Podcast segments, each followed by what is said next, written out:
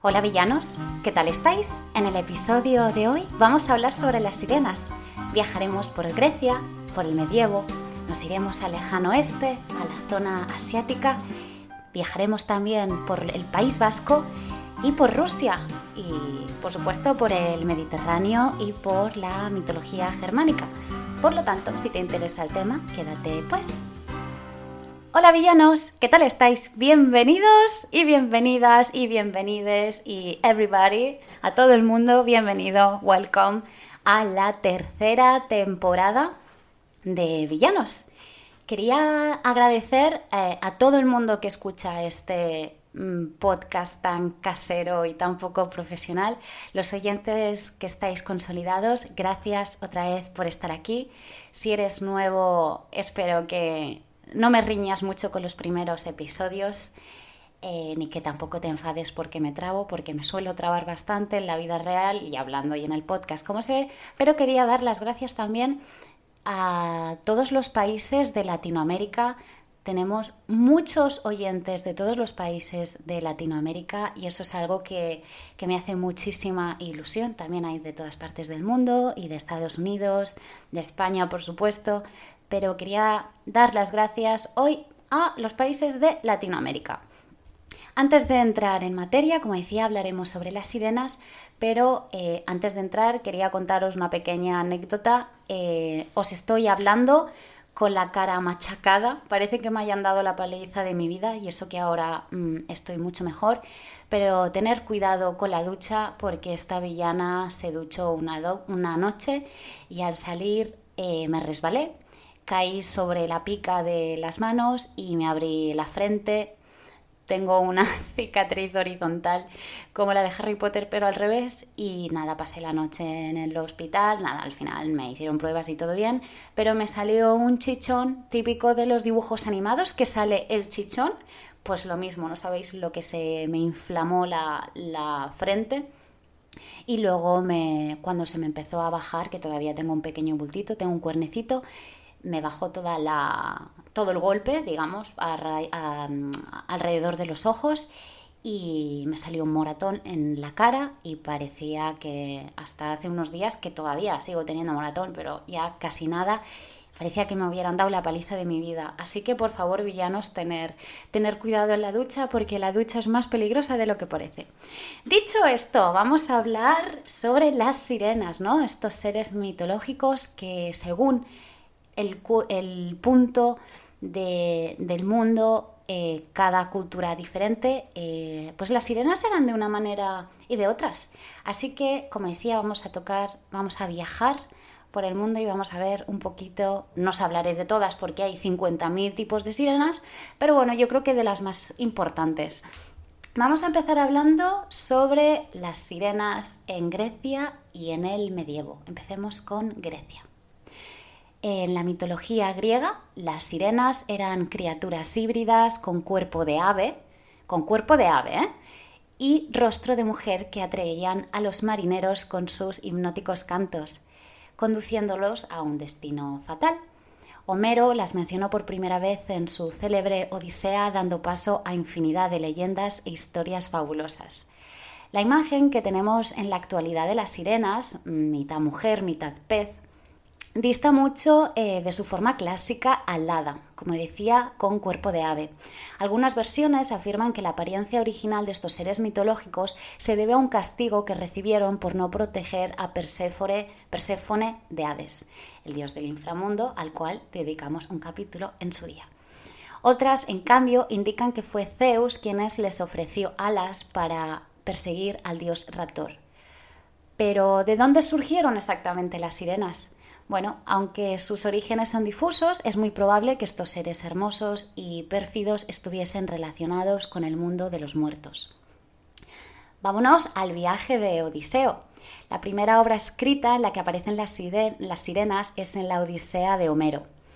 El canto decimosegundo de este poema épico, eh, compuesto según se cree en el siglo III a.C., muestra a Odiseo, a Ulises, enfrentándose a las misteriosas sirenas durante su viaje de vuelta a casa tras la famosa guerra de Troya.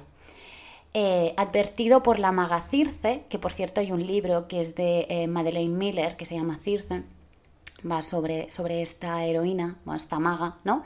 Bueno, pues como decía, advertido por esta maga, eh, de su peligroso canto, eh, Odiseo moldeó un pedazo de cera y tapó los oídos de sus compañeros para que no pudieran escucharlas. El héroe griego, por su parte, fue atado al mástil de su navío y ordenó a sus hombres que no le liberasen si sucumbía al hechizo de las sirenas. Las hermosas y pérfidas mujeres, sabe, elevaron su canto, prometiéndole, eh, porque él tenía, le atraía mucho el afán del saber, le prometieron fama y conocimiento para seducirle. Embelesado con su encantadora voz y música, eh, suplicó a su tripulación que le soltasen para ir con ellas, pero estos evidentemente no le, no le obedecieron. Según cuenta la leyenda, si un hombre es capaz de resistir la voz de una sirena, ésta debe de morir.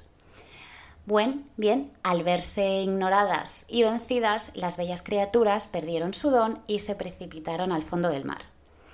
Así fue como, gracias a su ingeniosa estrategia, eh, Ulises sobrevivió y pudo continuar su ruta marítima junto al resto de la tripulación hacia su amada patria Ítaca. Otro famoso encuentro con estos seres legendarios lo profundizó Orfeo, que combatió el canto de las sirenas con su lira. El propio Orfeo narra su aventura en las Argonáuticas Órficas, que es un poema de un autor anónimo, que desgrana la expedición de los argonautas en busca del bellocino de oro. A través de algunos relatos sabemos que este personaje en la mitología griega, hijo de Apolo y de su musa Calíope, tocaba la lira de manera prodigiosa. Su virtuismo era tan excelso que, bueno, a través de su instrumento se decía que lograba amansar a las fieras, así como el reposo de las almas humanas. En las argonáuticas órficas, Orfeo, guiado por su madre, acalló a las sirenas con el sonido de su lira, protegiendo así a todos los aventureros heroicos que le acompañaban en el viaje. Así pues, tras ser vencidas, las bellas aves de la muerte pusieron fin a su existencia transformándose en rocas. Luego hay otro mito, que es el de Perséfone, que esto os lo dije, que bueno, lo vamos a volver a, repetir. Creo que lo conté, juraría, pero ya me baila la cabeza. Y bueno, eh, relata el mito griego que la joven Perséfone, hija de Zeus y Deméter, estaba recogiendo flores con algunas ninfas cuando fue ratada por Hades. El dios del inframundo emergió del suelo y se llevó a la inocente doncella en su carro hasta el reino de los muertos. Las compañeras de Perséfone, que eran extremadamente hermosas, recibieron un duro castigo impuesto por Demeter al no haber eh, protegido a su hija, dándoles una apariencia bestial.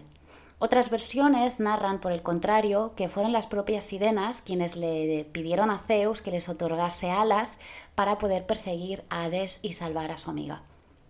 Afrodita, la diosa de la sensualidad, el amor y la belleza, también participa en uno de los numerosos mitos sobre estas criaturas crueles. Se dice que, presa de la envidia, la divinidad griega eh, les arrebató su gran belleza, aunque hay quienes interpretan que tal acción eh, es como una condena porque las sirenas despreciaban las artes del amor. Otra leyenda eh, más desconocida desvela que después de su metamorfosis las sirenas eh, retaron a las musas, a las diosas inspiradoras de la música, a una competición de canto que perdieron. Ofendidas, las musas eh, las desplumaron y se coronaron con sus despojos.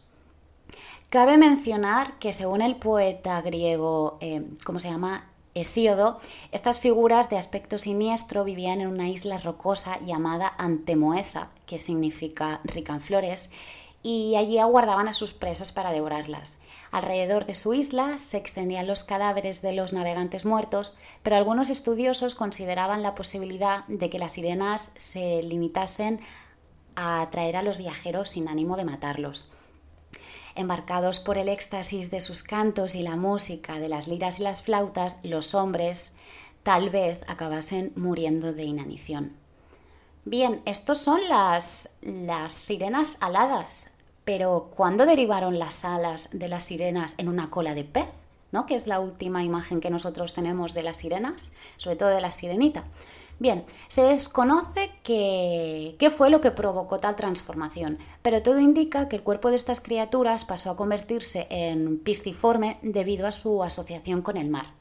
El primer testimonio que muestra a las sirenas con cola de pez se halla en el Liber Monstruorum, que es un manuscrito anglo-latino que data a finales del siglo VII o principios ay, 7 del siglo, sí, 7, lo he dicho bien, o principios del siglo VIII. Desde la cabeza hasta el ombligo, las tenebrosas figuras tenían cuerpo femenino, dando paso a una larga cola escamosa, idéntica a la de los peces, para poder moverse por las profundidades marinas. Recogiendo las leyendas de la antigüedad, los cristianos de la Edad Media asociaron las sirenas a la tentación carnal. Entonces, vámonos un poco al medievo, con esta concepción de tentación carnal. Bien, desde su moral, eh, Ulises, como decía, atado un mástil, ellos eh, creían que simbolizaba la cruz de Jesucristo, que encarnaba em, la virtud al evitar el pecado femenino, básicamente. Por su parte, el espejo que recurrentemente portaban las sirenas eh, representaba la vanidad humana. Cuando empecé a investigar del tema, yo no era conocedora de que llevaban un espejo. No sé vosotros, a lo mejor sí que lo sabíais, yo no lo sabía, pero según la Edad Media representaban la vanidad. Bien, la evolución de estos seres mitológicos ha sido muy amplia y variada a lo largo de los siglos. Sin embargo, lejos de la imagen lujuriosa que recibieron en el medievo, las sirenas de la antigüedad estaban muy probablemente vinculadas al más allá. Iconográficamente eran figuras funerarias que representaban a los espíritus de los muertos, transportando sus almas al frío y oscuro Hades. ¿Qué pasa con el lejano este? Si nos movemos del mapa y nos vamos al lejano este, veremos que en el siglo XIX empezaron a aparecer supuestos cadáveres de sirenas de aspecto bizarro. Eran las llamadas sirenas de Fiji, puesto que aparecieron por primera vez cerca de las islas del Pacífico Sur, o eh, esto no lo sé pronunciar, no, sé, no lo he sabido, así que yo lo diré de una manera y lo, hacemos así. También se las conoce en japonés eh, como eh, ningyo, que significa persona pez, ya que se asemejan a las criaturas de la mitología nipona.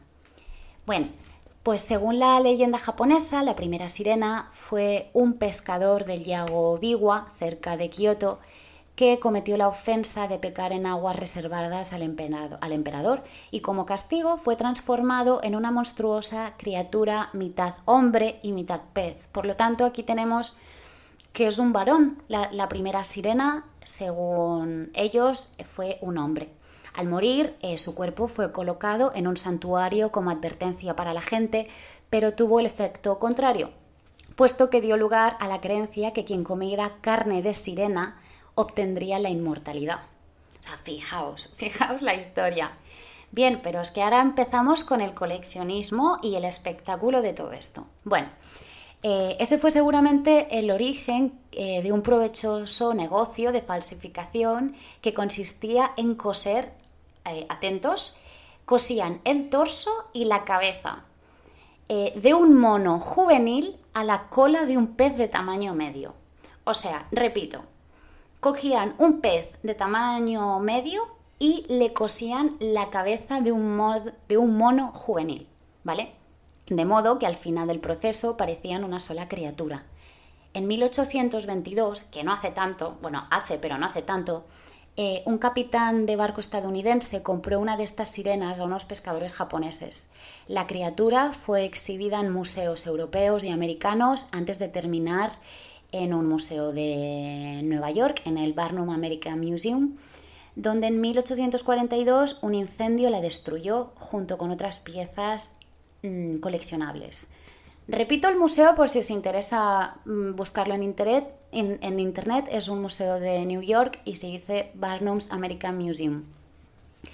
Eh, bien, el propietario del museo, Phineas Taylor Barnum, que por ahí se llama el museo, era famoso por su afición a las excentridades y describió a la sirena como un espécimen diminuto, negro y seco de unos tres pies, que esto es algo menos de un metro de largo. Su boca estaba abierta, su cola doblegada y sus brazos estirados hacia arriba. Mm, si ves la imagen, los brazos a mí me recuerdan un poco al tiranosaurio rex, así puestos así hacia arriba, pequeñitos. Tiene los brazos parecidos que le daban eh, una apariencia de haber muerto, la verdad, con gran eh, agonía. La verdad que es bastante impactante la, imagen. Espero que la busquéis porque no tú te imaginas una sirena así guapa, larga, como una persona normal, o sea, de, tamaño normal, y ya os digo, era menos de un metro y bueno, da bastante grima.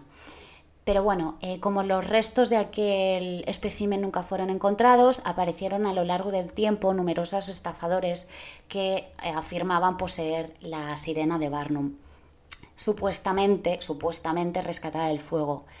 Otros, eh, habiendo descubierto la técnica para fabricarlas, crearon sus propias versiones, de aspectos tan diversos como las especies utilizadas para fabricar la quimera. Utilizando las primeras técnicas de proyección cinematográfica, algunos lograban incluso crear la ilusión de que la sirena se movía dentro de un tanque de agua, proyectando la imagen de una mujer sobre el torso de la criatura. El folclore sigue y sigue teniendo mucha presencia en Japón y aunque difícilmente haya quien crea que comiendo carne de sirena alcanzará la inmortalidad, las leyendas de sirena y otros seres sobrenaturales constituyen un buen reclamo turístico para las zonas rurales de allí.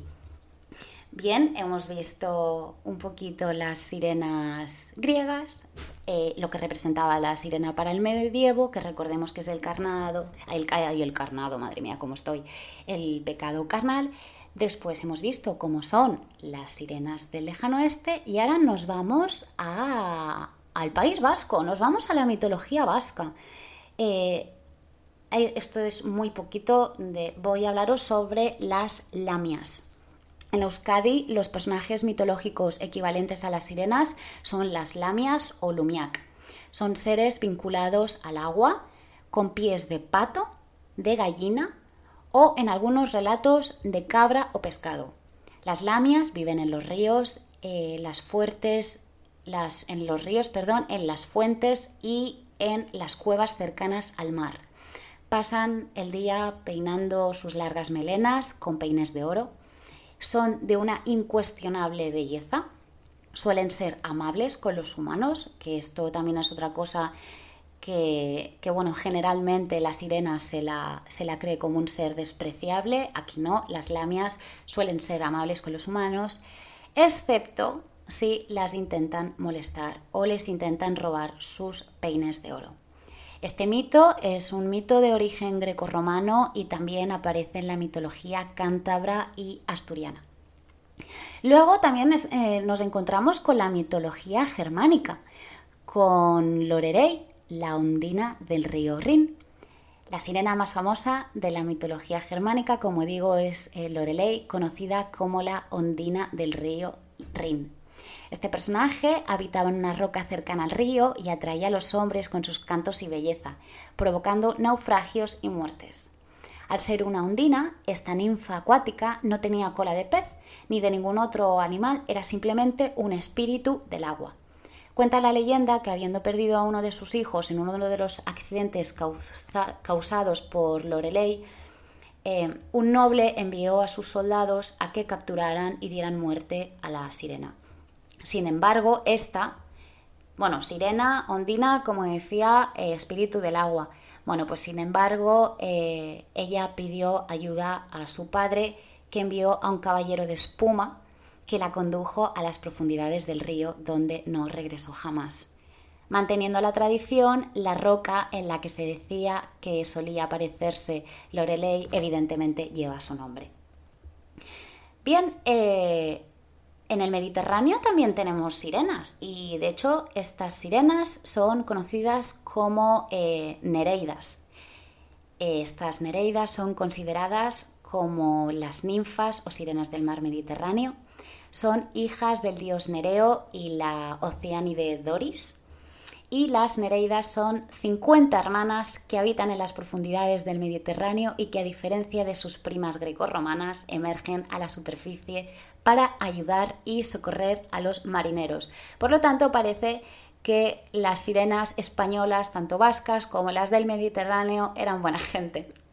Eh, lejos de causar ningún mal, que sepáis que las nereidas eh, representaban, como decía, lo amable y lo hermoso del mar y son descritas como mujeres bellas, eh, pero no tienen cola de pez, ¿vale? No tienen cola de pez y cantan y bailan en las aguas, van bien vestidas con túnicas blancas, con detalles dorados, un poco así como, como si fueran griegas, ¿vale? Y, y no siempre lleva las túnicas, que sepáis que a veces están completamente desnudas. Los antiguos griegos adoraban a las Nereidas en altares ubicados cerca de la costa mediterránea, donde además se les ofrendaba aceite, leche y miel. Y finalmente, para no enrollarme, os hablaré de las últimas, de las rusas en la tradición, bueno, las rusas que eran, mm, para ellos, las sirenas rusas se las conoce como rusalcas y eran mujeres de piel nivea y ojos blancos. Bien, en la tradición rusa que sepáis que las sirenas, como decía, eran conocidas como las rusalcas y eran ninfas del agua que vivían en lagos y en ríos. Las rusalcas tenían la piel pálida como la luna, las pupilas blancas, que esto a mí me chocó muchísimo, eh, eran blancas, o sea, tenían las pupilas blancas o brillantes como fuego verde y una larga y húmeda melena de tonalidades verdosas. Al igual que las sirenas, a las rusalcas les gustaba seducir a los hombres con sus cantos. Según la leyenda, a medianoche estas ninfas salían de las aguas para bailar en los bosques y en los prados, porque como decía, las, estas sirenas eran de lagos y de ríos y bueno, al oírlas los hombres iban a buscarlas y caían en su trampa. Las rusalcas los hechizaban y los conducían de vuelta a las aguas donde estos se ahogaban. Estos son un poquito las leyendas y las... Sí, las, leyendas básicamente de, las sirenas en, en, varios puntos del mundo. Hay más, evidentemente. Están también las, la Setna, que es el espíritu de agua de la mitología inuit. Está la Mamiwata, y me encanta este nombre, Mamiwata, que es la diosa del agua en África. Y también, por, por ejemplo, tenemos a, a Iara, que es la madre del agua en Brasil. Así que nada, villanos, hemos arrancado hablando de las sirenas, como dije en el último episodio de la segunda temporada. Es esta temporada va a ser más oscura, vamos a hablar sobre el Triángulo de las Bermudas, vamos a hablar sobre ovnis y extraterrestres y nos vamos a poner un poco más tenebrosos. Así que sin más, queridos villanos, hasta aquí el episodio de hoy. Nos vemos muy prontito en el siguiente episodio. Como siempre, hacer travesuras. Un besito, chao.